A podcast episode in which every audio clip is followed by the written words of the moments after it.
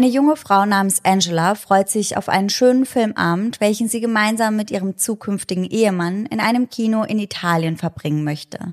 In der Reihe hinter ihnen nimmt ein dunkelhaariger Mann Platz, der ohne Begleitung da ist. Doch als der Film losgeht, vergisst das Pärchen alles um sich herum. Bis Angela spürt, wie der Mann hinter ihr während des Films immer wieder ihre Haare berührt. Als sie sich irgendwann umdreht, sieht sie den Fremden entblößt in seinem Kinosessel sitzen, seine Hand hat er im Schritt. Zurück zu Hause bemerkt sie dann erst, was den fremden Mann scheinbar so erregt hat. Er hatte ihr heimlich eine etwa zehn Zentimeter lange Strähne ihrer Haare abgeschnitten. Boah, wie creepy kann ein Einstieg eigentlich sein? Definitiv. Und ich kann schon mal spoilern, dass es im Laufe der Folge nicht weniger creepy wird. Und somit Hello an jeden True Crime Junkie, der heute wieder bei Ice in the Dark eingeschaltet hat. Sarah und ich erzählen uns hier jeden Sonntag einen wahren Kriminalfall aus aller Welt und wechseln uns dabei immer ab. Bei unserer Recherche konzentrieren wir uns hauptsächlich auf Internetquellen. Das heißt, wir lesen eben Dutzende Artikel, schauen uns Videos von den Prozessen oder Überwachungsvideos an und im besten Fall besorgen wir uns ein dazugehöriges Buch. All die Informationen, die wir hierbei zusammensammeln, die packen wir dann für euch in unsere jeweilige Folge. Und wenn euch das Endergebnis gefällt, dann vergesst auf keinen Fall, uns zu abonnieren. Und Sarah und ich haben die letzten Tage ja quasi einen Aufnahmemarathon. Also ich glaube, so viele Folgen hintereinander haben wir noch nie aufgenommen. Ja, das fühlt sich fast schon an, als würden wir so unsere Lieblings-Netflix-Serie wegbingen. Ja. Nur, dass wir halt die Produzenten der Serie sind. Ja. Dazu muss man sagen, dass Laura und ich versuchen, ein bisschen vorzuproduzieren und deswegen eben so im Aufnahmemodus sind. Denn ich werde für die nächsten zwei Monate leider, leider ist das falsche Wort, ja. aber nicht im Lande sein. Und wir werden auch von dort aus Folgen produzieren, aber wir schauen eben, dass wir schon mal ein bisschen vorarbeiten. Ja, und für mich wird's ganz komisch, wenn Sarah zwei Monate weg ist, weil wir ja so viel Zeit miteinander verbringen. Ich sitze dann bestimmt manchmal da und denk so, ja, jetzt zu Sarah fahren, einen Eist Kaffee trinken, das wäre schön. Ja, ja, nur wegen meines Kaffees wahrscheinlich. Aber ja, also das wird auf jeden Fall komisch. Aber vielleicht gehe ich dir am Ende unseres Aufnahmemarathons ja auch so auf den Säckel, dass du erstmal ganz froh bist, dass ich eine Weile weg bin. Ah, das glaube ich nicht. Ich hoff's. Musst du jetzt ja auch so sagen. Ja. Das heißt, einige unserer Folgen, die hört ihr von unserem Vergangenheits-Ich. Ja. Denn heute ist der 8. Juni. Ja. Und wenn ihr die Folge hört, dann sind wir da aber schon wieder ein paar Tage hinten dran. Ja, allerdings. Und wir nehmen heute sogar zwei Folgen auf. Also heute geht's hier richtig rund. Und wie aber gesagt, werden wir auch ein paar Folgen remote aufnehmen, weil Sarah ist dann sehr, sehr weit weg von mir. Also da können wir uns nicht mal kurz treffen und sagen, wir machen heute mal ein paar Aufnahmen zusammen. Und wenn wir das machen, dann lassen wir euch das auch immer direkt vor der Folge, also vor dem Fall wissen. Das heißt, ihr wisst dann, ob das eben das Gegenwarts-Ich ist oder unser Vergangenheits-Ich. Ja, wichtig zu wissen auf jeden Fall. Und was ich mir dieses Mal wieder vorgenommen habe, also für alle, die uns letztes Jahr schon gehört haben, beziehungsweise den Koffermord aus Bali schon gehört haben. Einige fanden das damals sehr, sehr creepy, denn ich habe mir den Fall ausgesucht, weil ich kurz darauf dann eben nach Bali gegangen bin um dort mit einer Freundin Urlaub zu machen. Und auch dieses Jahr verschlägt es mich wieder nach Bali. Und ich habe auch schon geschaut, ob ich vielleicht wieder einen Fall finde, der dort spielt. Ja. Und ich weiß, dass ganz viele Leute denken werden, ich habe einen absoluten Hau dafür, dass ich das mache. Aber falls ihr einen Fall kennt, der eben dort spielt, könnt ihr mir den auch gerne rüberschicken. Stell mal vor, der hat dann irgendwo gespielt, wo du im Laufe deiner Reise hinkommst, wie zum Beispiel in deinem letzten Fall, wo es irgendein Hotel war. Ja. Dann könntest du dir das vor Ort mal anschauen, die Lage. Ja, also das Hotel des Koffermords. Ja. Das lag ja auch in Nusa Dua. Das ist gar nicht mal so weit weg von all dem, wo ich mich befinden werde. Ja. Aber da die Nacht dort so um die 600 Dollar kostet, Ach ja. denke ich, würde ich da eher nicht vorbeischauen. Ist doch ein Schnapper. Da kannst du halt auf Bali locker zwei Wochen von ja. irgendwo leben. Mhm. Also richtig heftig. Aber vielleicht komme ich ja trotzdem irgendwo vorbei, wo ich dann vor Ort mal das eine oder andere Bild machen kann. Ja. Richtig creepy, ich weiß.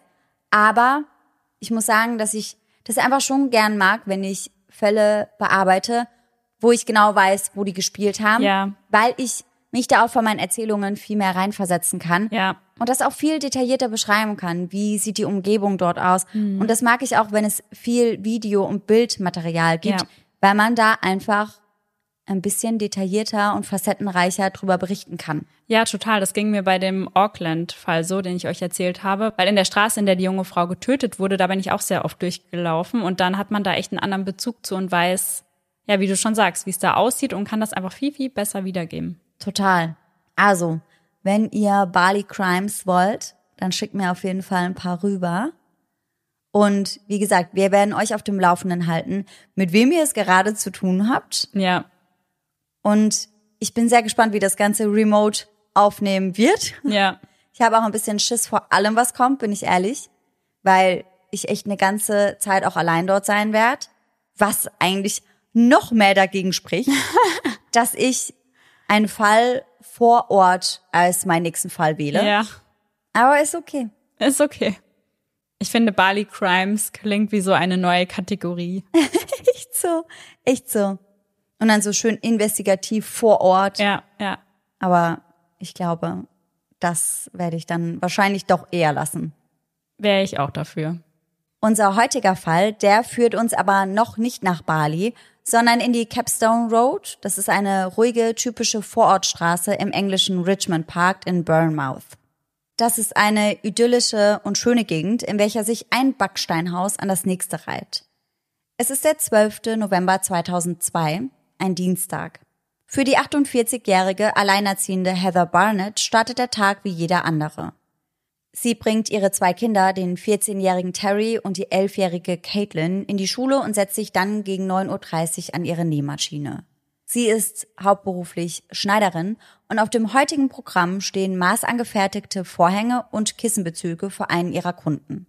Doch dann klopft es überraschend an ihrer Haustür und sie hofft natürlich auf einen weiteren Auftraggeber. Doch der ungebetene Gast führt etwas ganz anderes im Schilde. Kleiner Zeitsprung. Gegen 16 Uhr an diesem Nachmittag haben Heathers Kinder Schule aus und begeben sich auf den Heimweg.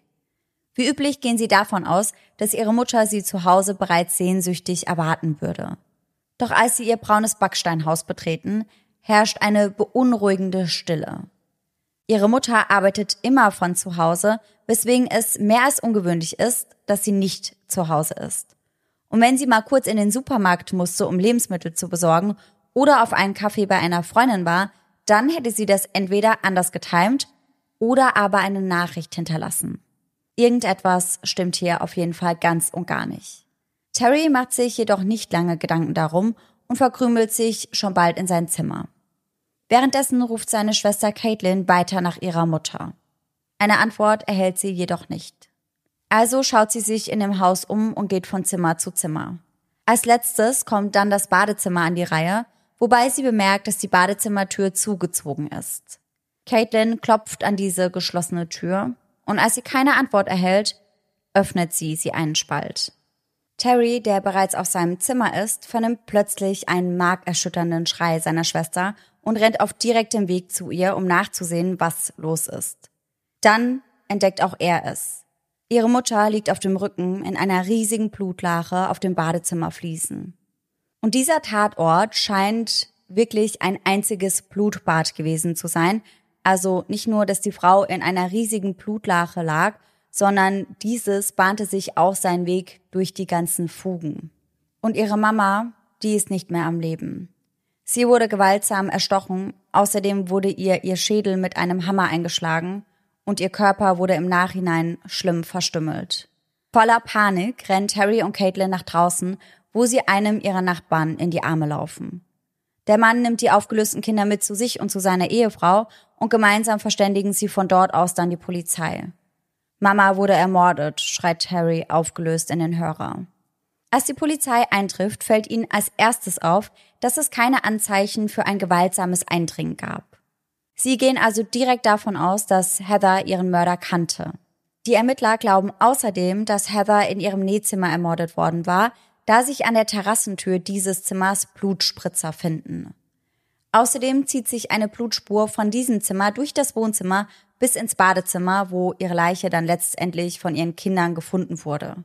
Unter ihrer Leiche befindet sich, wie bereits erwähnt, eine große Blutlache und Heather wurde furchtbar zugerichtet. Ihren BH hatte man zwischen den Körbchen aufgeschnitten, ihre Kehle wurde ebenfalls aufgeschlitzt, der Schnitt ging von Ohr zu Ohr. Beide Brüste von Heather wurden abgeschnitten und lagen drapiert neben dem Kopf ihrer Leiche auf den Fliesen. Oh mein Gott. Ganz, ganz furchtbar. Und der Täter hinterließ außerdem ein auffälliges Markenzeichen. In Heathers rechter Hand, die geballt zu einer Faust auf ihrem Bauch liegt, finden sie ein Haarbüschel. Wie sich später herausstellt, gehören diese neun Zentimeter lang abgeschnittenen Haare aber nicht zu Heather selbst. Sie stammen von einer anderen Person. Die eine Seite der Strähne wurde vom Friseur, die andere vermutlich vom Täter selbst abgeschnitten. Unter ihrer linken Hand finden sie eine weitere Haarlocke, diese kann aber Heather selbst zugeordnet werden. Doch die weiteren Spuren ergeben auf den ersten Blick keinen Sinn. Die gefundenen blutigen Schuhabdrücke, die lassen darauf schließen, dass der Mörder von Heather vom Badezimmer noch einmal zurück in Richtung ihres Nähzimmers ging. Die Fußabdrücke hören dann aber im Flur neben der Eingangstür plötzlich auf. Das deutet darauf hin, dass der oder die Täterin ihre Schuhe ausgezogen oder gewechselt haben könnte, bevor sie den Tatort verließ. Mhm. Vermutlich, davon gehen die Ermittler aus, hatte er auch Wechselkleidung dabei, um das Haus eben möglichst unauffällig verlassen zu können. Der Todeszeitpunkt wird auf kurz nach Heathers Rückkehr nach Hause geschätzt. Das heißt, sie hatte ihre Kinder in die Schule gefahren, ist dann wieder nach Hause gegangen und kurz darauf wurde sie eben Opfer des Verbrechens. Die forensische Untersuchung des Tatorts ergibt außerdem, dass der Mörder nur sehr wenige Spuren hinterlassen hatte, abgesehen von einem grünen Handtuch, welches mit Blut befleckt ist. Das heißt, man kann davon ausgehen, dass es sich bei diesem Verbrechen um eine fein säuberliche geplante Tat handelt. Der Täter hatte extra einen Hammer dabei, ein Skalpell, um Heathers Brüste zu entfernen und ein komplettes Set von Wechselkleidung. Die Polizei beginnt zunächst einmal den Tag von Heather Barnett zu rekonstruieren. Heather wurde zuletzt an diesem Morgen gesehen. Sie setzte die Kinder an der Schule ab und die Überwachungskameras zeigen, wie ihr weißer Fiat Punto kurz danach in die Capestone Road einbog, in der sie wohnte. Viel mehr ist über ihren Tagesablauf zu diesem Zeitpunkt noch nicht bekannt. Doch nur einen Tag nach Heathers Ermordung teilt ihr Sohn Terry der Polizei mit, dass ihre Schlüssel in der Woche zuvor verschwunden waren. Und er sagt, dass diese verschwunden seien, nachdem ein italienischer Mann namens Danny bei ihnen vorbeikam.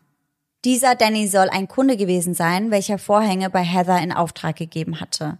Fünf Tage nach dem Mord an Heather gehen die Ermittler von Haus zu Haus, um mit möglichen Zeugen zu sprechen. Auch unterhalten sie sich hierbei mit dem Nachbarn, der die Kinder nach dem Fund beherbergt und sie getröstet hatte. Hierbei handelt es sich um einen Mann namens Danilo Restivo, der genau gegenüber von Heathers Haus wohnt und demnach womöglich etwas beobachtet haben könnte. Das heißt, das Ganze ist eine reine Routinebefragung. Doch als sie in seiner Wohnung sind, finden sie etwas ziemlich Verdächtiges. Denn sie entdecken, dass seine Nike-Turnschuhe im Bad in einem Eimer voll mit Bleichmittel eingelegt sind. Mhm. Dazu kommt, dass der Mann dafür keine gute Erklärung hat, doch schon bald herrscht Entwarnung, denn das Muster der Sohle stimmt nicht mit dem überein, was die Ermittler am Tatort gefunden haben. Außerdem hätte er ohnehin ein wasserdichtes Alibi. Er besuchte zur Zeit des Mordes einen Computerkurs in einer anderen Stadt etwa fünf Kilometer von Burnmouth entfernt. Seine um 8.44 Uhr abgestempelte Busfahrkarte belegt dies und gegen 9 Uhr kam er dann vor Ort bei dem Computerkurs an. Er konnte Heather also nicht getötet haben. Auch Monate später tappen die Ermittler in diesem Fall aber noch immer im Dunkeln. Noch immer haben sie keinen Verdächtigen im Heather Barnett-Fall. Bis sie ihren Computer unter die Lupe nehmen und hierbei einige Mails entdecken. Aus diesen geht hervor, dass ihr Nachbar Danilo Restivo kurz vor dem Tod der Frau bei ihr zu Hause war. Er war der Danny, der die Vorhänge bei ihr bestellt hatte und nach dessen Besuch die Schlüssel verschwunden waren. Ah, oh Gott, okay. Heathers Schwester wusste auch von ihm, denn Heather erzählt ihr von dem Kunden, da es ihr merkwürdig vorkam, dass er maßgeschneiderte Vorhänge orderte, sich vorab aber keine Gedanken weder um Farbe noch um Stoff gemacht hatte. Die Polizei glaubt sich jetzt schon sicher zu sein, dass Restivo ihr Mann sei. Sie glauben, er ist es, der Heather ermordet hat, aber sie haben nicht genügend Beweise, um ihn anzuklagen. Sie befürchten jedoch, dass er eine Gefahr für andere darstellen könne, weswegen sie beginnen, ihn zu überwachen. Außerdem beginnen sie in seiner Vergangenheit zu graben und Restivos Spur führt die Ermittler 1500 Kilometer weit nach Italien. Ach nein.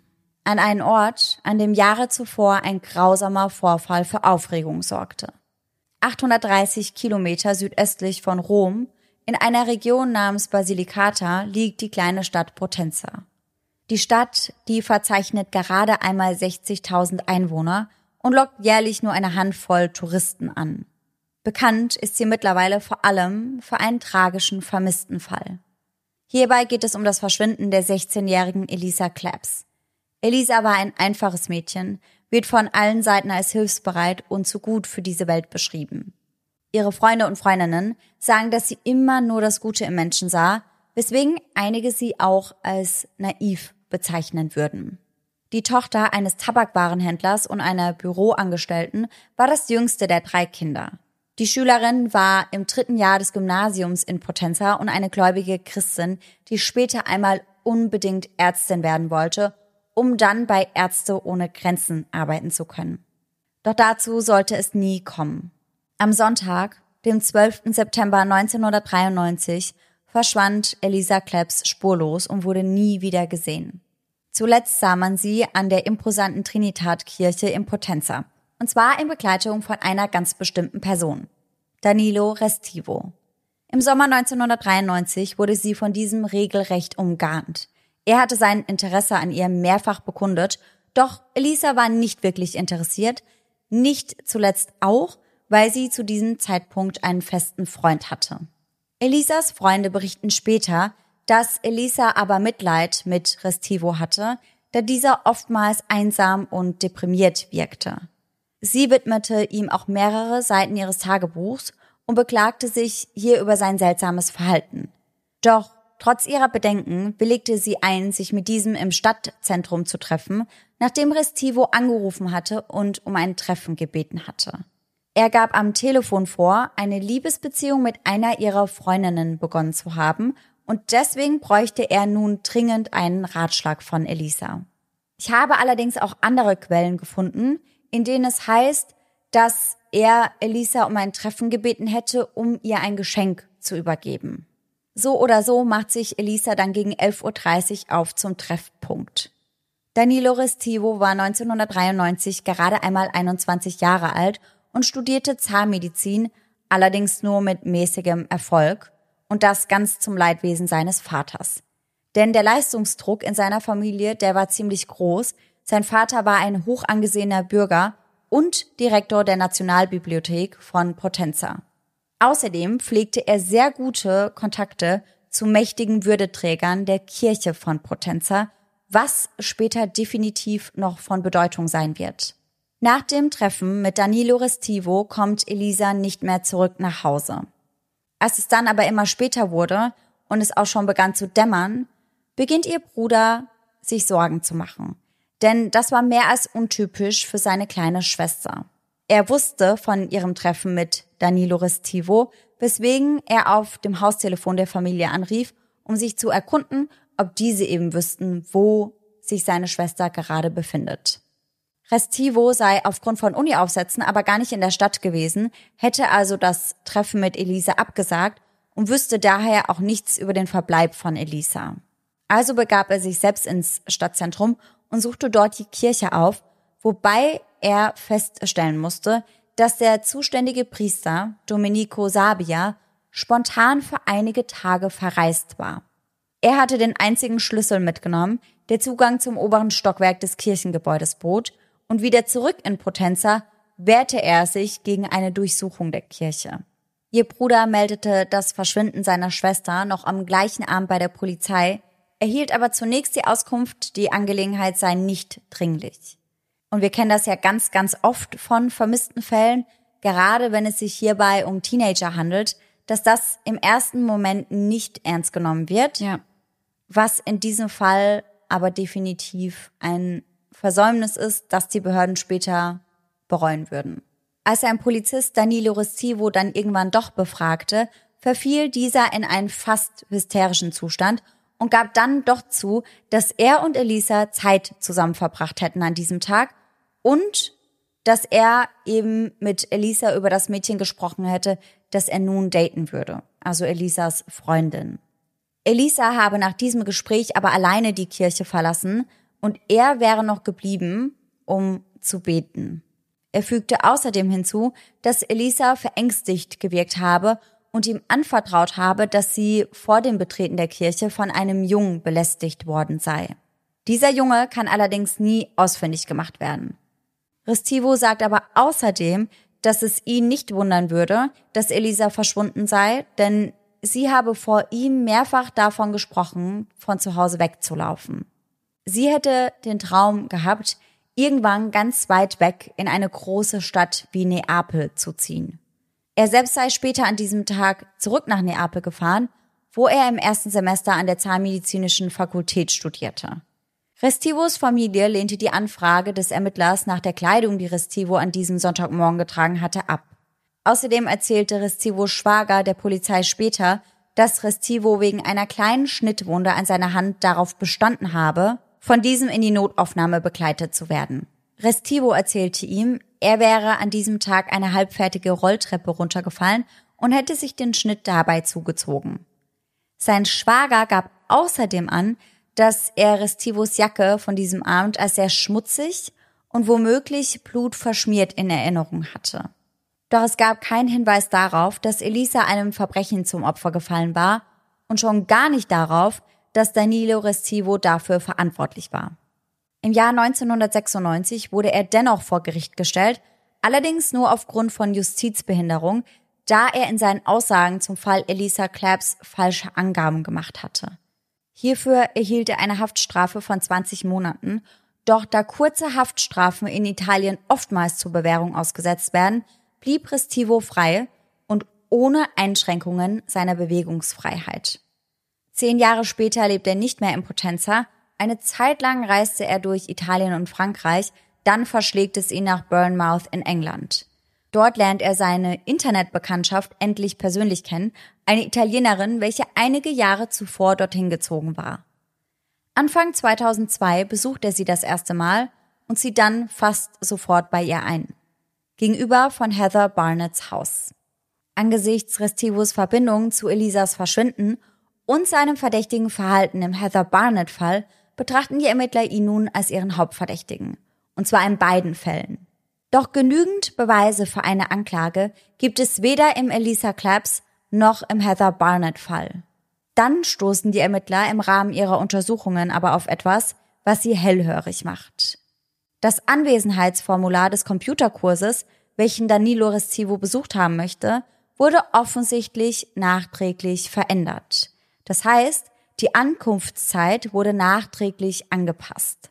Danilo Restivo kann zwar mit der entwerteten Fahrkarte belegen, dass er um 8.44 Uhr in den Bus gestiegen war, doch das sagt natürlich nichts darüber aus, wo er wieder ausstieg. Dann tauchen Bilder einer Überwachungskamera in der Nähe von Heathers Haus auf. Und diese bieten eine andere Version der Geschehnisse.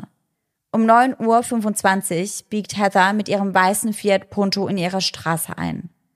47 Minuten später, um 10.12 Uhr, eilt ein Mann aus eben dieser Straße. Er trägt seine Kapuze über den Kopf und bis tief ins Gesicht gezogen und läuft zu einer der nahegelegenen Bushaltestellen. Das Bildmaterial ist nicht wirklich scharf, doch rein von der Silhouette könnte es sich hierbei um Danilo Restivo handeln. Es wäre durchaus möglich, dass er den Bus zwar um 8.44 Uhr genommen hat, bei der nächsten Haltestelle jedoch wieder ausstieg, um zurück in Richtung Capstone Road zu laufen und Heather zu töten. Während der Befragungen verkauft Restivo sich selbst als einen harmlosen und schusseligen Mann, der nur schlecht Englisch spricht. Eine Masche, wie die Ermittler glauben, denn während der Befragung nutzt er die dadurch entstandene Möglichkeit der englischen Version in Ruhe zuzuhören, dann wartet er ab, bis die Frage auf Italienisch übersetzt wird und erst dann antwortet er. Das heißt, er hat somit doppelt so viel Zeit, sich eine Antwort auf die Fragen der Ermittler auszudenken. Ah, ja. Und kann dementsprechend natürlich immer sehr, sehr bedacht antworten. Ja, klar. Doch nach wie vor fehlt den Ermittlern das entscheidende Puzzleteil. Aus diesem Grund entscheiden sich die Ermittler, Danilo Restivo nun 24-7 beschatten zu lassen. Sowohl sein Auto als auch sein Zuhause werden verwanzt, was bedeutet, dass die Ermittler so gut wie alle Gespräche von ihm mithören können. Das Ergebnis ihrer Überwachung ist zugleich beunruhigend als auch hilfreich. Denn hierbei erfahren sie von Restivos Obsession. Lange, schöne Frauenhaare. Immer wieder gibt es Tage, an denen die Undercover-Ermittler Restivo auf Schritt und Tritt verfolgen. Sie beobachten ihn beispielsweise auch ganz genau, als dieser an der Trauerfeier von Heather Barnett teilnimmt.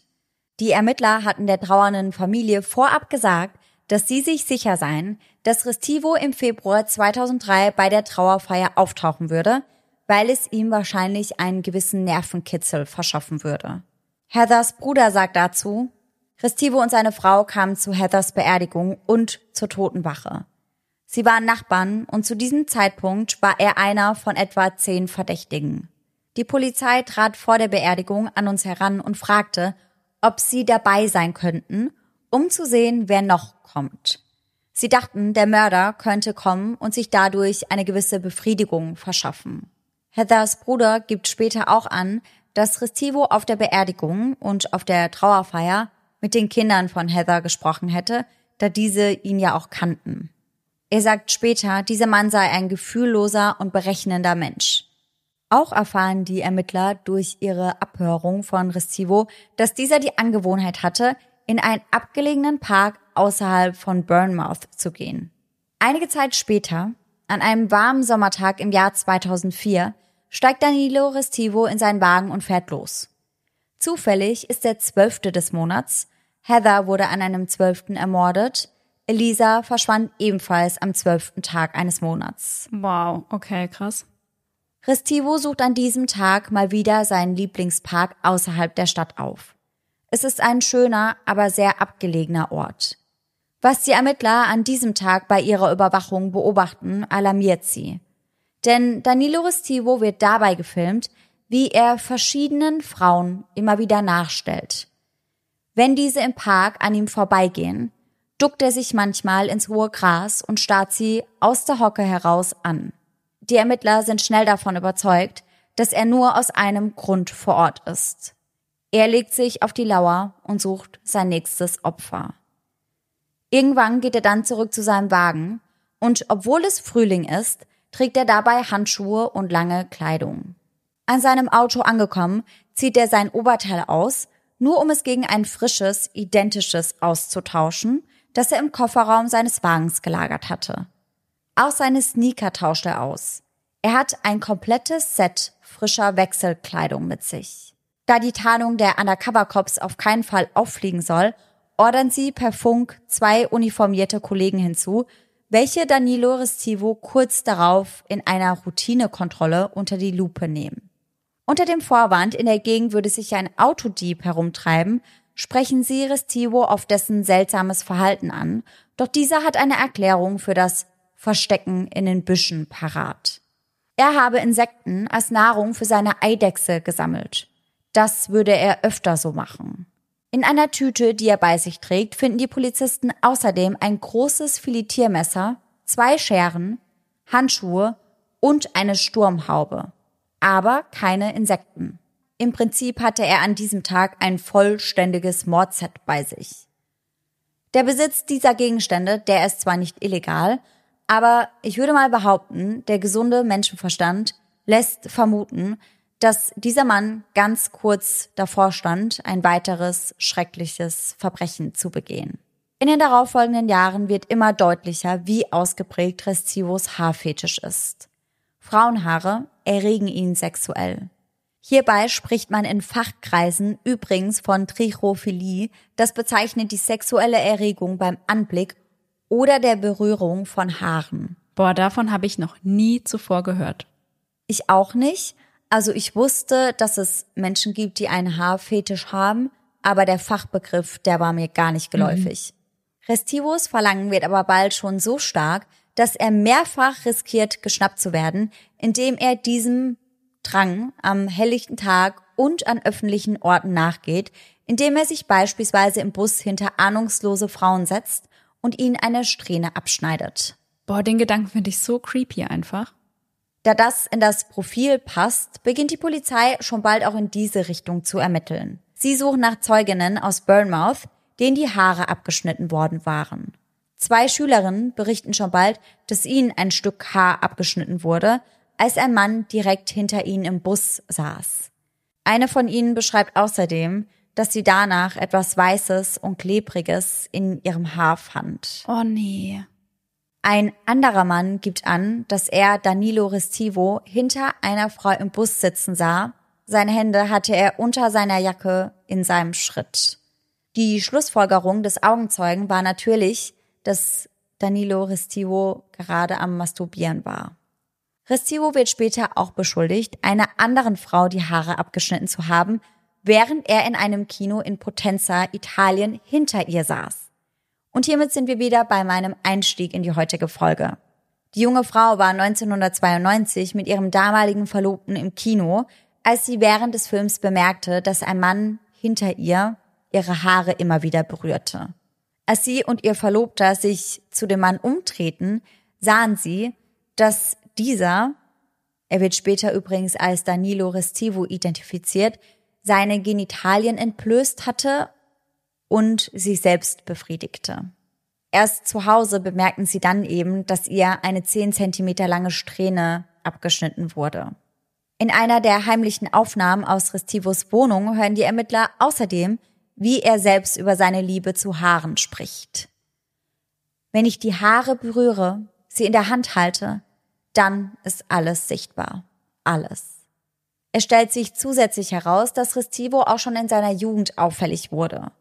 Als er gerade einmal 14 Jahre alt war, hatte er zwei Jungen im Hof von der Stadtbibliothek, in der sein Vater Direktor war, gefesselt und sie gefoltert, indem er ihnen mit einem kleinen Messer immer wieder Schnitte zufügte.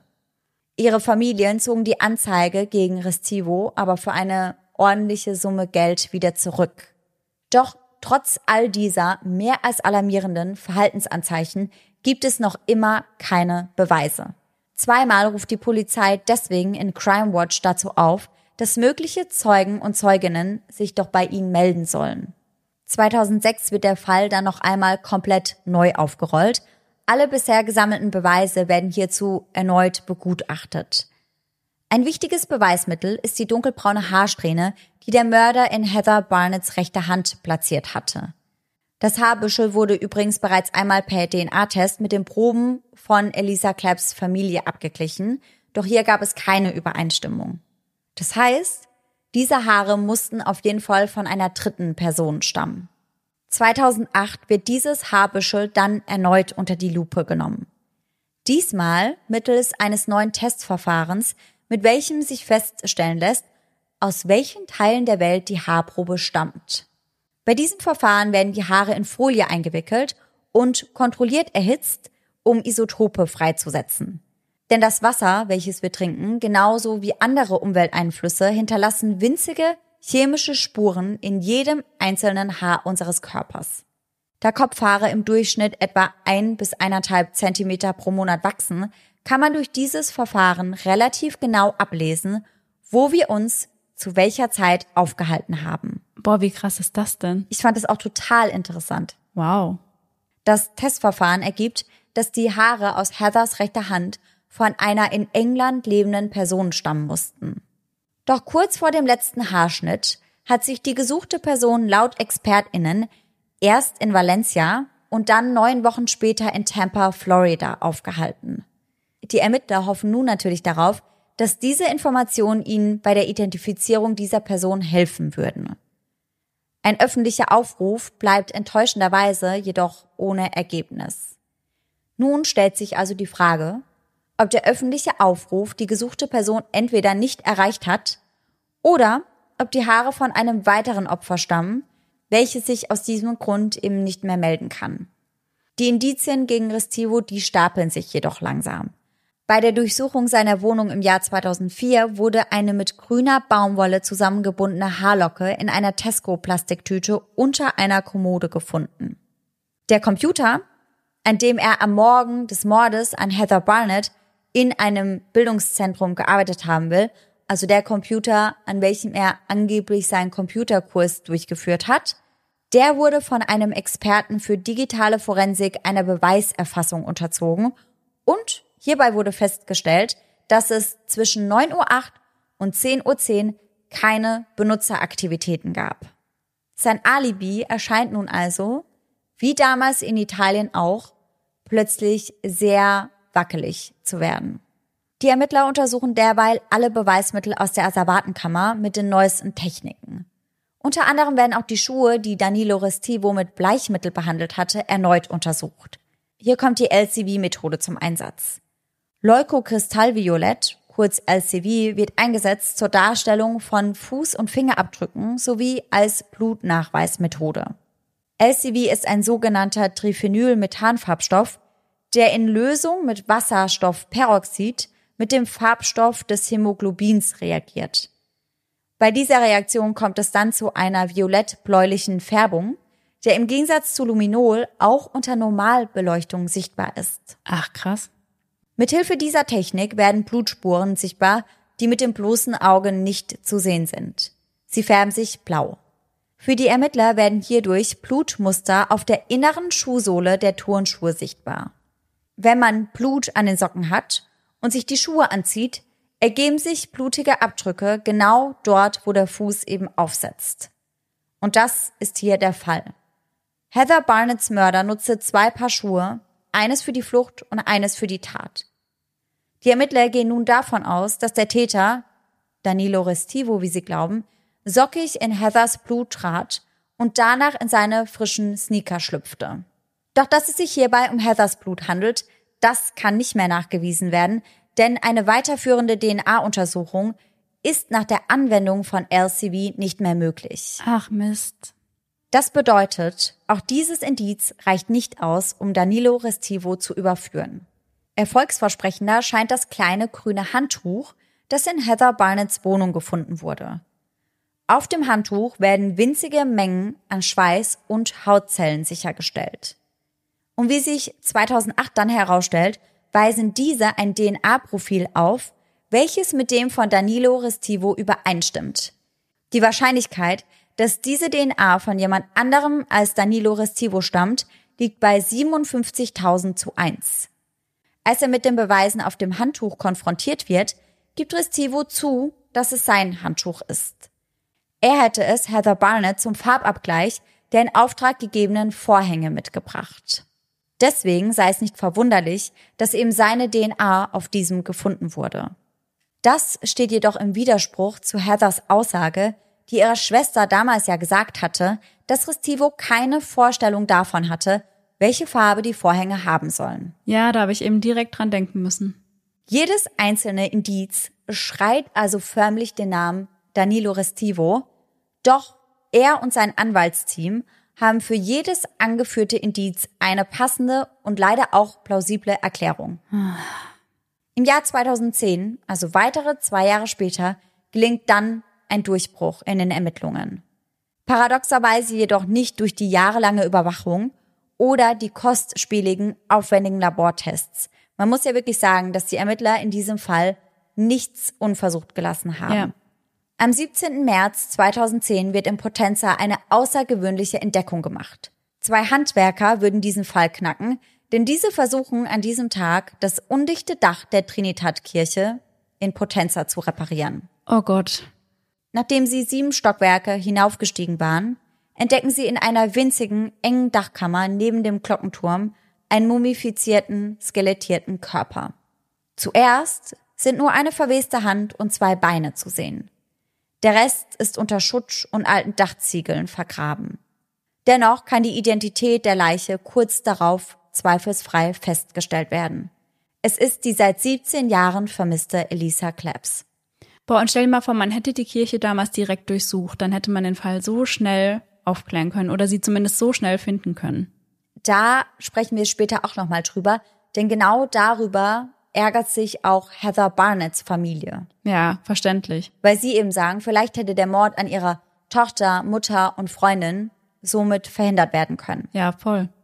Auch dieser Tatort ist sehr, sehr schlimm.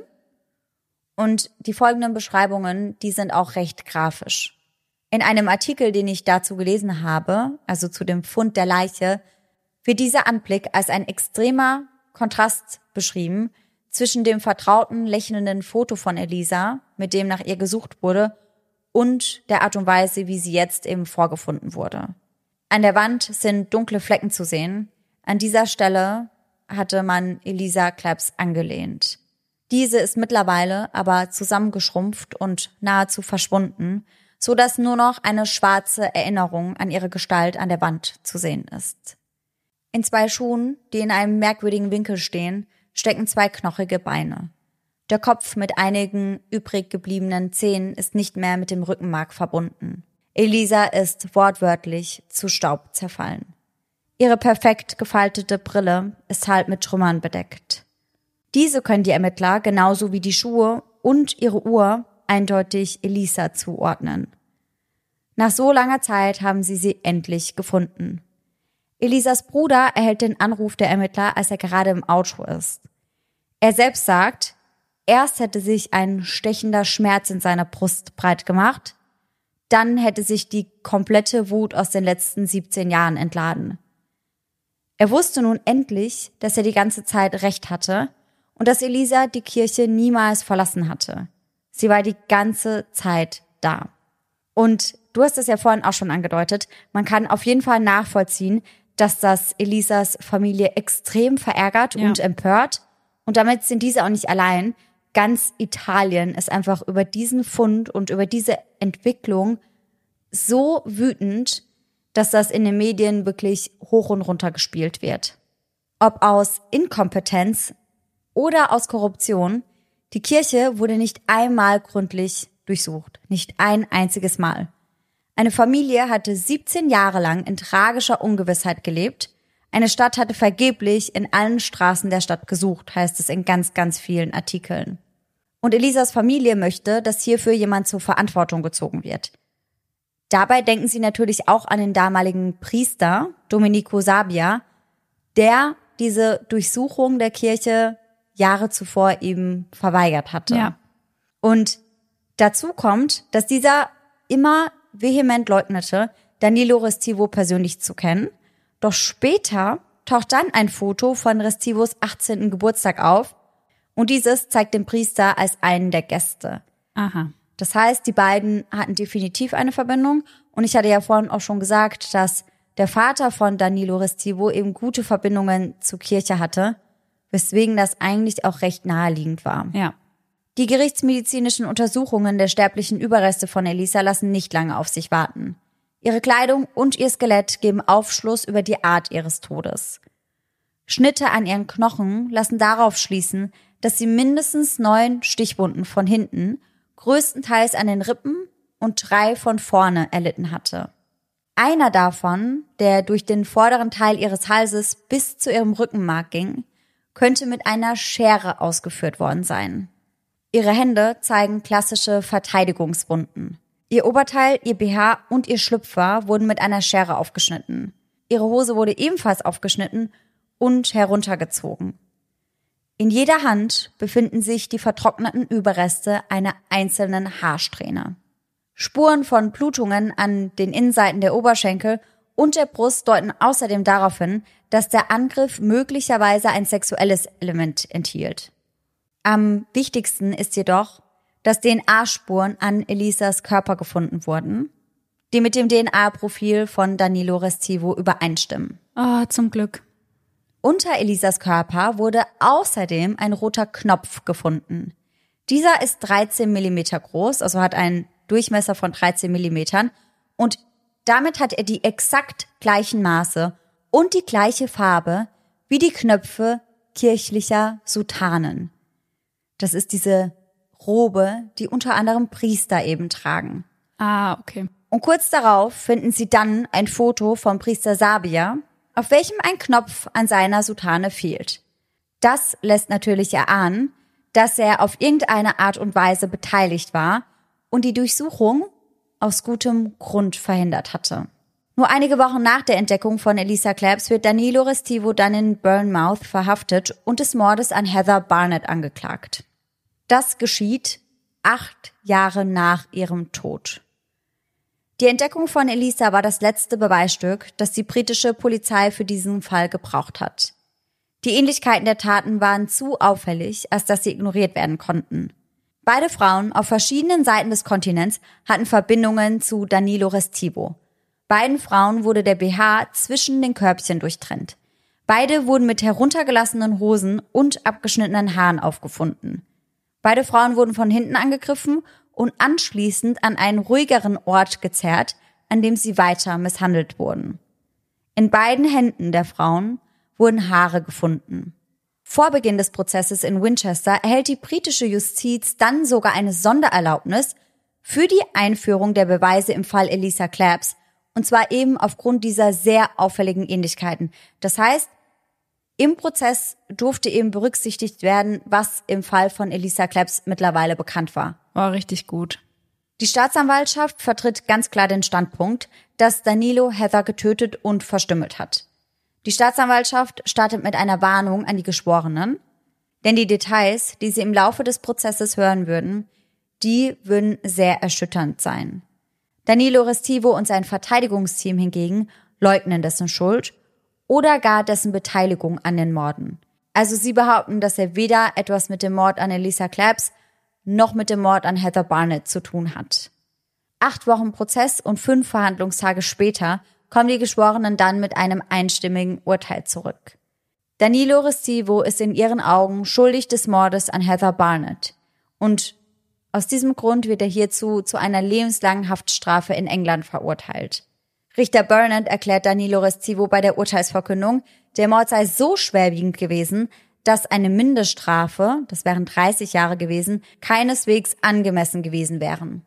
Er sagt, Zitat, die Schwere dieser Straftat ist außerordentlich hoch. Die Abscheulichkeit des Mordes, die sorgfältige Planung und Vorbereitung, sein sexueller Inhalt und die vorangegangene Tötung von Elisa Claps lassen mich zu dem Schluss kommen, dass der alternative Ausgangspunkt von 30 Jahren nicht angemessen wäre. Ich kann in diesem Fall keine mildernden Umstände finden und es wurden auch keine in ihrem Namen vorgebracht. Meines Erachtens gibt es keine Mindeststrafe, die angemessen festgesetzt werden könnte. Sie werden niemals aus dem Gefängnis entlassen werden. Der Richter sagt weiter, dass der Mord an Heather von unmenschlicher Abartigkeit war. Er sagt außerdem zu Restivo gewandt, Sie wussten, dass ein elfjähriges Mädchen und ein 14-jähriger Junge ihre Mutter abgeschlachtet auf dem Badezimmerboden finden würde. Dieser Aspekt des Falls wird diejenigen verfolgen, die ihn miterlebt haben. Warum sie sich Heather Barnett als Opfer ausgesucht haben, weiß ich nicht.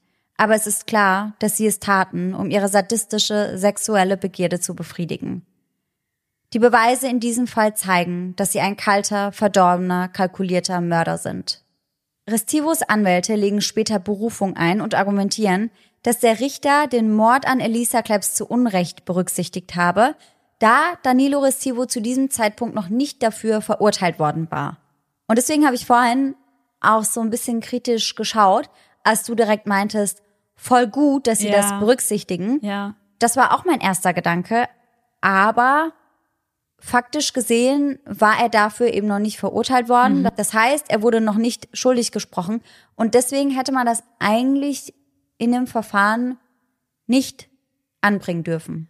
Ja, ist ein sehr guter Punkt. Da habe ich gar nicht drüber nachgedacht vorhin.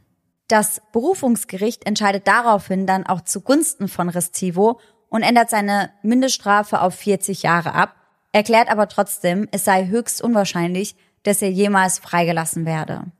Detective Superintendent Mark Cooper von der örtlichen Polizei beschreibt Tristivo als ein gefährliches Raubtier. Und tatsächlich fand ich diese Beschreibung recht passend, auch wenn man bedenkt, wie er da in den Büschen saß, wie ein Löwe auf seine Beute gewartet hat. Also ich fand, dieses gefährliche Raubtier hat so extrem zu Danilo Restivo gepasst, obwohl es rein optisch nach etwas ganz anderem aussieht. Also ich kann dir später mal ein Bild von ihm zeigen. Ja. Und ich finde, dieser Mann wenn man nicht weiß, was er getan hat, sieht aus wie ein netter, lieber Nachbar von nebenan. Das finde ich halt immer so unheimlich an der ganzen Sache. Du siehst es den Leuten halt einfach nicht an. Der Detective sagt weiter, trotz seiner Schuld entfernte sich Restivo nie von seinem Haus, das genau auf Heathers Grundstück blickt. Und, was vielleicht am erschreckendsten ist, er tröstete sogar ihre beiden Kinder am Nachmittag nach seiner kalten und berechnenden Tat. Da habe ich auch schon dran gedacht, wie muss sich das auch für die Kinder im Nachhinein anfühlen, wenn sie wissen, sie wurden vom Mörder ihrer Mutter getröstet. Total. Und viele Menschen spekulieren auch darüber, ob dieser eben genau wusste, wann die Kinder an diesem Tag von der Schule kommen würden mhm. und ob er genau deswegen gerade mit den Einkäufen in seine Einfahrt einfuhr, um sie eben hierbei abzufangen. Aber was ein ekelhafter Gedanke ist das. Also wenn er das wirklich so geplant hat, das ist einfach nur ekelhaft. Total. Ich finde das total makaber und krank. Boah, ja. Wie gesagt, das ist nur eine Vermutung und er hat sich dazu auch nie geäußert. Aber es ist eben schon ein großer Zufall, dass er genau zu dieser Zeit dann nach Hause kam. Ja, ja. Und dazu kommt ja, dass er auch auf der Trauerfeier und der Beerdigung war. Und auch hier hatte er sich ja mit den Kindern unterhalten. Ja. Das heißt, er hat diesen Kontakt ja schon auch aktiv gesucht. Später wird Danilo Restivo dann in Abwesenheit auch für den Mord an Elisa Claps von einem italienischen Gericht verurteilt. Und jetzt kommen wir zu dem, was Heather Barnetts Bruder dazu sagt, denn wir haben ja vorhin darüber gesprochen, dass er sich nochmal dazu äußern wird, dass das alles hätte verhindert werden können, wenn die Ermittler damals im Fall von Elisa Claps einen Durchbruch geschafft hätten. Er sagt nun dazu, ich bin erleichtert, erleichtert, dass wir das nicht mehr durchmachen müssen und dass der Verdacht der Polizei die ganze Zeit über richtig war. Unsere größte Befürchtung war immer, dass dies jemand anderem nochmal passieren könnte und die Beweise zeigen, dass dies durchaus möglich gewesen wäre. Ich denke, er hätte wieder getötet. Restivo hat bereits acht Jahre Freiheit genossen, die meine Schwester nie hatte. Ich habe über die Todesstrafe nachgedacht, aber ich denke, sie ist zu gut für ihn. Es scheint der einfache Ausweg zu sein. Ich denke, er wird den Rest seines Lebens im Gefängnis verbringen müssen. Und hierbei, also im Zuge dieses Interviews, kritisiert er auch die Ermittlungen der italienischen Polizei nochmal und sagt eben ganz deutlich, dass wenn Elisas Leiche früher gefunden worden wäre, dass seine Schwester dann wahrscheinlich noch am Leben wäre. Er sagt dazu, Zitat, was mich am meisten verwirrt, ist, dass man Elisas Leiche an dem Ort gefunden hat, an dem sie vermutlich ermordet wurde. Alle Indizien deuten darauf hin, dass sie seit diesem Tag dort war. Und ich weiß nicht, wie die Polizei das übersehen konnte. Jemand hat eine Menge Fragen zu beantworten. Wenn die Ermittlungen ordnungsgemäß durchgeführt worden wären und sie bewiesen hätten, dass Restivo Elisa ermordet hat, dann wäre meine Schwester heute noch am Leben. Mit der Verurteilung von Danilo Restivo wegen der Morde an Heather Barnett und Elisa Claps scheint dieser Fall ja eigentlich abgeschlossen zu sein. Doch das ist nicht unbedingt so, denn es gibt noch einige Rätsel, die Danilo Restivo und andere Fälle auch heute noch in einem sehr merkwürdigen Licht dastehen lassen. Denn viele Menschen sind davon überzeugt, dass ein zwanghafter, psychotischer Mörder wie Danilo Restivo weitere Morde begangen haben muss. Und dafür sprechen ja auch die Haarsträhnen, die bei den Opfern gefunden wurden, mhm. die eben nicht ihnen gehört haben. Ja. Und natürlich kann das sein, dass das eben in Anführungszeichen nur Strähnen von Zufallsopfer wie Angela im Kino oder die zwei Schülerinnen im Bus gewesen sind. Aber viele glauben das eben nicht und gehen ja. davon aus, dass da mehr dahinter steckt. Ich habe auch die ganze Zeit darauf gewartet, dass du von einem weiteren Opfer berichtest, weil ich dachte, diese Haarsträhne, die kann dann noch einer weiteren getöteten Frau zugeordnet werden. Das kann sie nicht. Also das kann ich direkt mal vorwegnehmen. Die Haarsträhnen können keiner anderen Person zugeordnet werden. Dennoch gibt es einige Verbrechen zwischen den Jahren 1993 und 2002, die womöglich in Verbindung zu Danilo Restivo stehen. Hm. Im Laufe der Jahre wird er tatsächlich mit einigen anderen Todesfällen in Verbindung gebracht, insbesondere mit einer Reihe brutaler Morde in Südfrankreich und Spanien. Und ich hatte ja vorhin erwähnt, dass er eben zunächst in Italien gelebt hat und bevor er dann nach Bournemouth gezogen ist, da ist er durch Italien und Frankreich gereist. Ah, okay. Im September 1997 wurde eine junge französisch-algerische Frau aus Perpignan erstochen. Ihre Brüste sowie andere Körperteile wurden entfernt. Oh. Marie González wurde 1998, also ein Jahr später, brutal verstümmelt, nachdem sie in Perpignan verschwunden war. 1999 wurde der Britin Yvonne O'Brien auf Mallorca mit 40 Messerstichen eine Brust abgetrennt. Am Ostertag 2003 verschwand eine von einer italienischen Familie adoptierte Südkoreanerin, Erika Anserman. Ihre Leiche wurde zwar nie gefunden, aber ein Foto von ihr, welches von einem italienischen Nachrichtensender veröffentlicht worden war, das wurde auf Danilo Restivos Computer heruntergeladen. Oh, okay.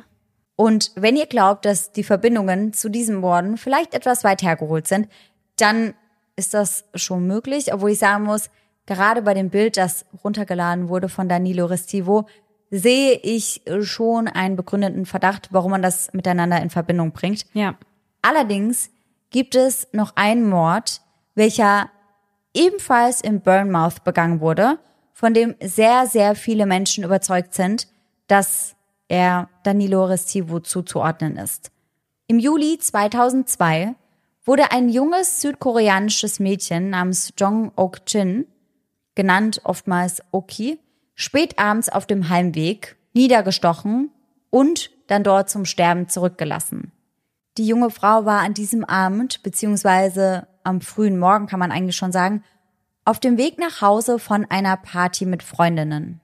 Nach dem Angriff wurde sie dann von einigen Anwohnern gefunden und diese riefen daraufhin dann den Krankenwagen und sie überlebte sogar noch so lange, bis sie im Krankenhaus war und äußerte sich sogar noch dazu, was sie gesehen hat in der Nacht. Sie sagt, ein Mann, der eine Maske getragen hätte, hätte sie angegriffen und dann eben auf sie eingestochen. Die Ermittler gehen hierbei davon aus, dass der Mann eine Sturmhaube getragen hätte und keine Maske und dass das eben falsch übersetzt wurde, beziehungsweise von ihr nicht korrekt angegeben wurde, einfach aufgrund ihrer nicht so guten Englischkenntnisse. Sie war ja Austauschschülerin, aber sie gehen eben davon aus, dass dieser Mann sie mit einer Sturmhaube angegriffen hat. Das war also auch eine gut geplante Tat. Daily Mail berichtet außerdem, dass eine Haarbüschel in der Nähe ihres Körpers gefunden wurde. In einigen inoffiziellen Quellen heißt es sogar, dass ihr eine Haarsträhne abgeschnitten worden sein soll. Hm. Das wurde aber nie offiziell bestätigt. Also das heißt es in einigen Quellen. Ob das jetzt aber vertrauenswürdig ist, das würde ich nicht sagen. Mhm. Was allerdings für Danilo Restivo als den Angreifer spricht, ist, dass der Mord eben nur drei Blocks von seinem Haus entfernt geschah und der Mord ereignete sich an einem zwölften des Monats. Ach, nee. Und ich finde, das könnte ja auch dazu passen, dass er sich vielleicht wieder auf die Lauer gelegt hat. Genau. Und sie dann attackiert hat, weil sie da gerade lang gelaufen ist. Genau, das kann ich mir auch vorstellen. Und das war ja jetzt wirklich bei allen drei Personen so dann, dass es immer der zwölfte des Monats war. Und mich würde unheimlich interessieren, was hinter dieser Zahl steckt. Ja, ja, mich auch. Oder ob der erste zwölfte quasi nur ein Zufall war und er sich dann den zwölften für seine nächsten Taten einfach wieder ausgesucht hat, Ja. um nochmal in Erinnerungen an den ersten Mord zu schwelgen. Ah, das kann natürlich auch gut sein. Weswegen eben auch viele Menschen denken, dass Danilo Restivo der Täter sein könnte, ist aufgrund der Sturmhaube. Denn in seinem Wagen wurden damals ja auch Gegenstände gefunden, wie unter anderem eben die zwei Scheren und darunter befand sich auch eine Sturmhaube. Ah, ja, stimmt. Außerdem wurde bei dem gleichen Fund aus dem Jahr 2004 auch ein Messer gefunden, welches genau auf die Stichwunden passen würde, die die junge Studentin eben erlitten hatte. Ach, krass. Das heißt, das könnte sich hierbei um die Tatwaffe gehandelt haben. Später wird dann das Videomaterial einer Überwachungskamera in der Nähe des Tatorts gesichtet und dort finden die Ermittler ebenfalls etwas sehr, sehr Interessantes, was auf Danilo Restivo hinweisen könnte. Hierauf wurde nämlich ein Mann gesichtet, der von der Statur sehr ähnlich zu Danilo Restivo ist. Außerdem hat der Mann eine Tasche bei sich und er läuft in der Nähe des Tatorts vorbei, nur sechs Minuten nach dem Mord. Ja, sehr verdächtig. Das sehe ich auch so. Allerdings, und das hat mich sehr, sehr, sehr überrascht, wurde ein anderer Mann wegen des Mordes an dieser jungen Studentin angeklagt. Und zwar ganze dreimal, denn es kam zweimal zum Fehlprozess. Und beim dritten Mal wurde er dann letztendlich auch verurteilt wegen des Mordes. Und hierzu muss man sagen, also ich habe mich mit dem Fall beziehungsweise mit der Verurteilung des Mannes nur oberflächlich beschäftigt.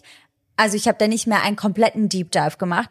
Aber sehr, sehr viele Menschen, darunter auch ExpertInnen, sind sich einig, dass die Verurteilung so nicht hätte stattfinden dürfen.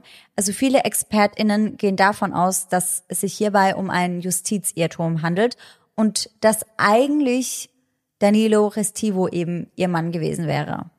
Und was ich hier aber auch besonders schlimm fand, ist die Tatsache, dass während der Prozess von diesem Mann eben lief, dass hier zu keiner Zeit erwähnt wurde, dass es eben einen anderen Verdächtigen gibt, einen mittlerweile verurteilten Mörder, der nur drei Blocks entfernt lebte. Das wurde mit keinem einzigen Wort während des Prozesses des anderen Mannes eben erwähnt. Okay, das ist krass. Und ich hätte das auch für die Geschworenen eben als schon äußerst wichtig empfunden. Ja. Denn für mich hört es sich so an, als wären die Beweise beziehungsweise Indizien gegen diesen Mann nicht so eindeutig, dass man von seiner Schuld überzeugt sein kann.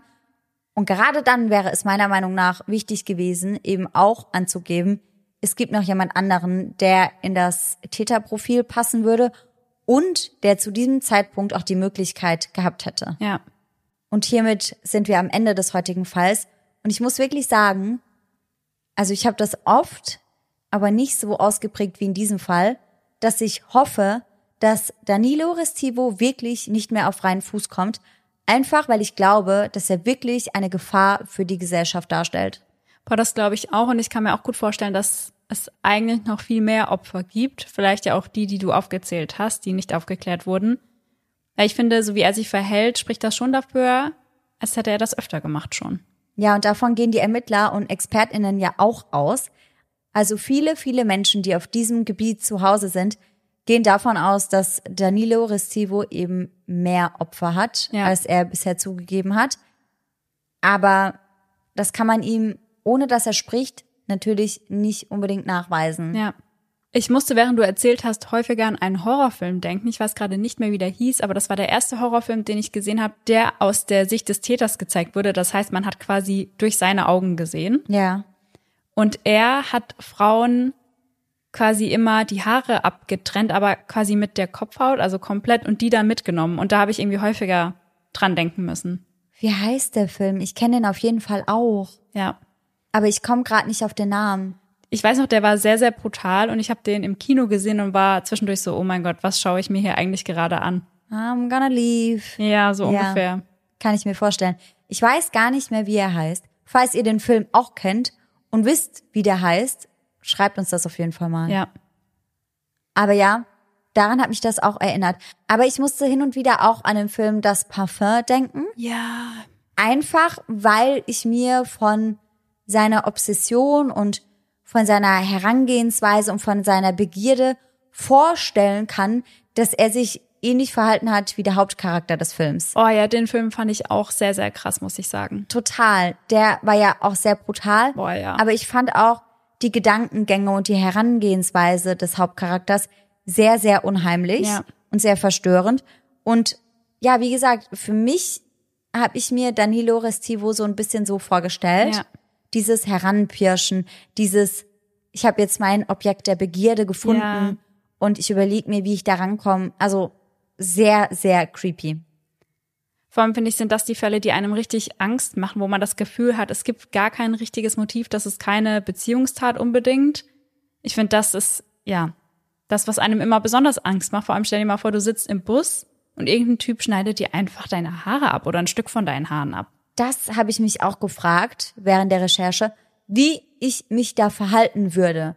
Ich meine, man hat danach ja nicht viele Optionen, denn was wirst du machen? Ja. Das ist eine wildfremde Person und selbst wenn du die Person gewesen wärst, der das Ganze im Kino passiert ist, weiß ich jetzt nicht unbedingt, ob ich dann zu dem Ticketschalter gegangen wäre und gefragt hätte, hey, wer hatte denn Platz 57? Ja.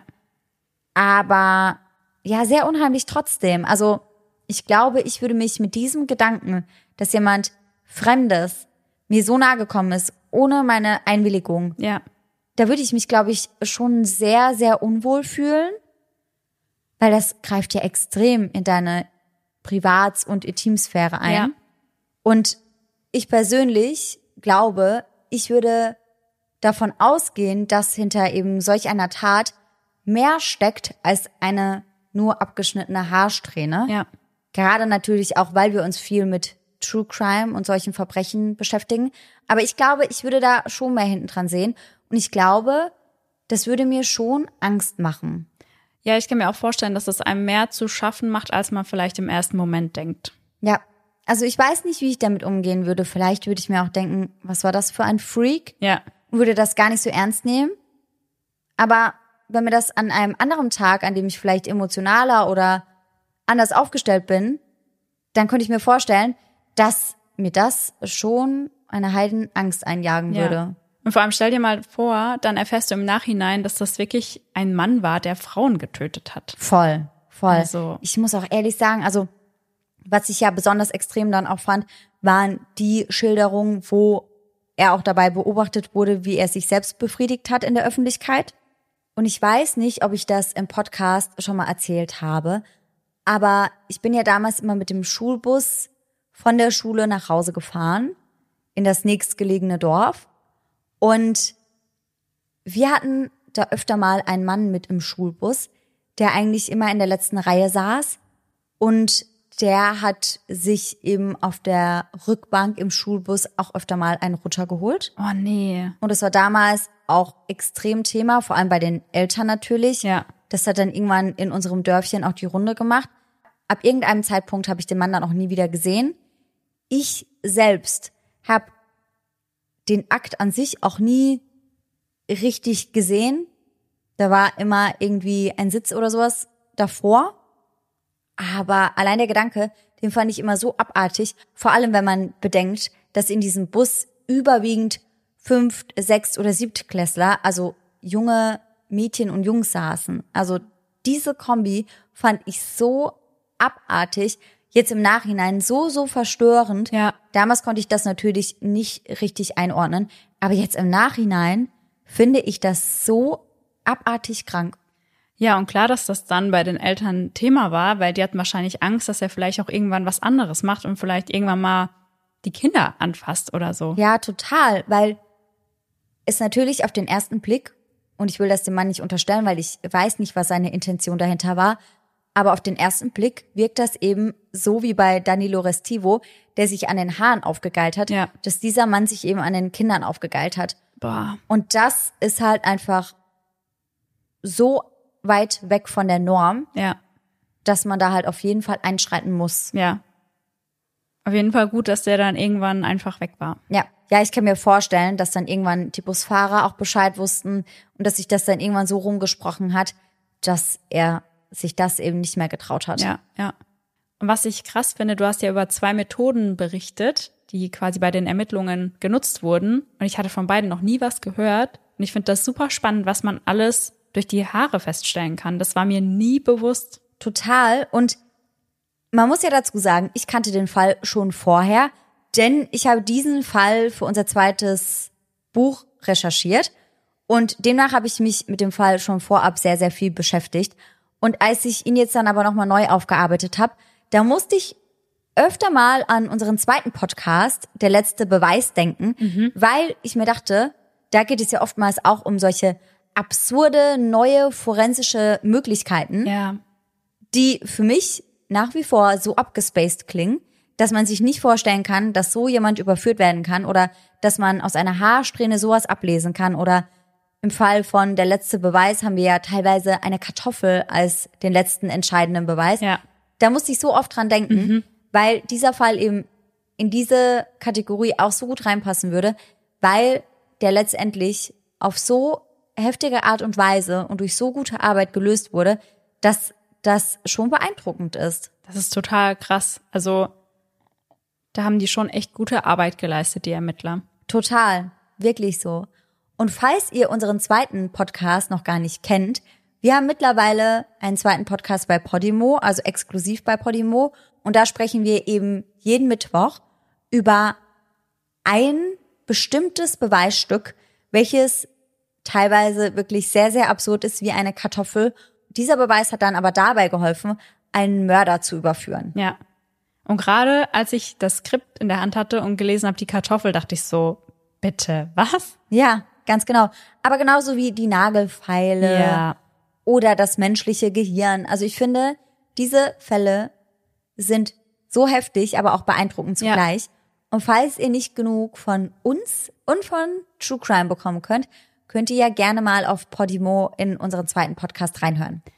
Wir packen euch in die Shownotes auch immer einen Link. Darüber könnt ihr Podimo dann 45 Tage kostenlos testen. Und mittlerweile sind schon einige Folgen von der letzte Beweis draußen. Ja. Das heißt, wenn ihr das jetzt abschließt, dann könnt ihr irgendwie erstmal sechs oder sieben Folgen bingen. Ja. Passt jetzt gerade zur Zeit, falls ihr irgendwo am Strand liegt und da den ganzen Tag nur Podcasts hören könnt. Oh yes. Da hört sich's am besten. Ja. Und an der Stelle habe ich euch heute wieder einen Gänsehaut-to-go-Moment mitgebracht. Bist du bereit, Sarah? Ich bin always ready. Immer für unsere Gänsehaut-to-go-Momente, denn ich liebe diese Kategorie. Ich auch. Und der heutige, der wird euch auf jeden Fall sehr gruseln. Wird uns Gänsehaut bescheren. Ja, auf jeden Fall.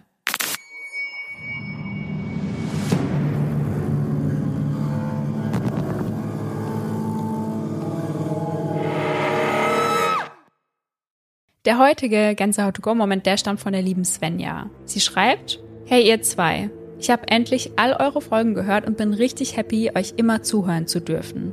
Ich bin Mama von zwei Mädels und höre euren Podcast am liebsten beim Spazieren mit dem Baby oder beim Haushalt. Ist für mich wie Meditation im Mama-Alltag. Ah, das freut uns. Ja. Ich habe auch noch eine Gänsehaut-to-go-Geschichte für euch. Ist mir nicht passiert, aber die Story geht mir nie aus dem Kopf. Meine Cousine hatte vor zehn Jahren ein Haus, in dem sie mit ihrem Mann und ihren zwei Kindern, vier und zwei Jahre, drin gewohnt hat. In einer Nacht sind im Obergeschoss die Türen ständig zugeschlagen, obwohl kein Fenster auf war und sie Teppichboden auf der gesamten Etage hatten. In einer Nacht ist der große Schrein wach geworden und hat nach Mama gerufen. Meine Cousine ist natürlich gleich hin und hat gefragt, was los sei. Da sagt er, dass ein Mann in seinem Kinderzimmer stand. Sie fragte, wie er aussah, und der Junge sagte, er ist schwarz. Sie fragte, wie er denn genau aussah, ob er das Gesicht denn kannte. Er meinte nur, der Mann hatte kein Gesicht. Oh, no way. Zwei Stunden später meldete sich die Kleine schreiend und erzählte exakt dasselbe wie ihr Bruder. Nein. Haben die beiden im selben Zimmer geschlafen? Nein. Oh mein Gott, nein. Ein schwarzer Mann ohne Gesicht war in ihrem Zimmer. Das war der einzige Vorfall, dennoch läuft es mir bis heute eiskalt den Rücken runter, dass die Kinder unabhängig voneinander den schwarzen Mann ohne Gesicht gesehen haben. Und ich glaube, in dem Alter denken sich die Kinder sowas Gruseliges nicht unbedingt aus. Weiß ich auch nicht unbedingt. Vor allem beide gleichzeitig und unabhängig voneinander. Ja. Also ich bin ja froh, dass es bei dieser einen Begegnung geblieben ist, aber die ist auch schon unheimlich genug. Ja, auf jeden Fall. Reicht. Ja, ist wirklich so. Also mehr brauche ich auch gar nicht hören. Ich hätte meine drei Sachen gepackt und wäre sofort abgereist. Ja. Aber ja, Gott sei Dank ist danach nichts mehr geschehen. Ja. Ich kann aber auch verstehen, dass einem das so ein bisschen hängen bleibt, weil das schon mehr als creepy ist. Ja, vor allem, dass er kein Gesicht hat, das finde ich sehr, sehr, sehr unheimlich. Voll. Und damit würde ich sagen, sind wir am Ende der Folge angekommen. Wir hoffen natürlich, dass ihr alle nächsten Sonntag wieder mit dabei seid und dass ihr, Das war eben so richtig wie während unserer Live-Tour. So, ja, dann würde ich sagen, wir sind jetzt am Ende. Da haben wir auch immer gemeint, irgendwie ist das wie so eine Sprachnachricht. ja, Und man weiß nie genau, wie man diese beenden soll. Und es wird irgendwie immer Grinch. so, also, ja, Ja, dann, ja. dann wir bis dann. Tschüss. Nein, aber wir haben ja eigentlich eine gut trainierte, immer wiederkehrende Verabschiedung. Ja. Deswegen geht das in den Folgen. Aber auf der Tour war das wirklich immer sehr weird. Da müssen wir uns nächstes Mal was anderes überlegen. Ja, ja, ich habe jetzt schon gesehen, Lynn und Leo von Mord of X, die Ja. sind ja gerade auch auf Live-Tour. Und ich habe gesehen, die stehen einfach noch ein bisschen da und winken dann oder rufen rein, es war schön, dass ihr da wart. Ja. Und das werde ich für nächstes Mal abspeichern, Ja. dass ich einfach nicht so komisch von der Bühne gehe. Ja, immer so, Tau. Ja, tschüss. Ja, ja, aber das merke ich mir auf jeden Fall. Ja, guter Punkt. Dann hoffen wir auf jeden Fall, dass ihr alle nächsten Sonntag wieder mit dabei seid.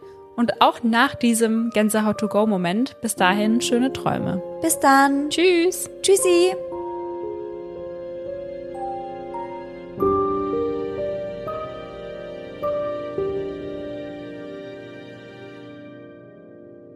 Oh, der Satz war krass. Mom, Es ist in England. I got bitches. Ja. Setzt sich gegen 9.30 Uhr an ihre, an ihre Limousine. Das war, das war eine Kralle. Es war so ein. halt ganz klar. Sieht man doch, dass das ein. war. Hier ist auch warm drin. Die Bude ist on fire. Eine Mutter, habe ich gehört. Meine Mutter. Das war jetzt eine Mutter. Mann, diese Mütter sind ja auch immer so laut. Excuse me? Was, Pasta oder Pizza? Ja. Von einem italienischen Ich habe Gericht. kurz gebraucht, bis ich es kapiert habe. Perpignan. Perpignan. Perpignan klingt richtig. Perpignan, gell?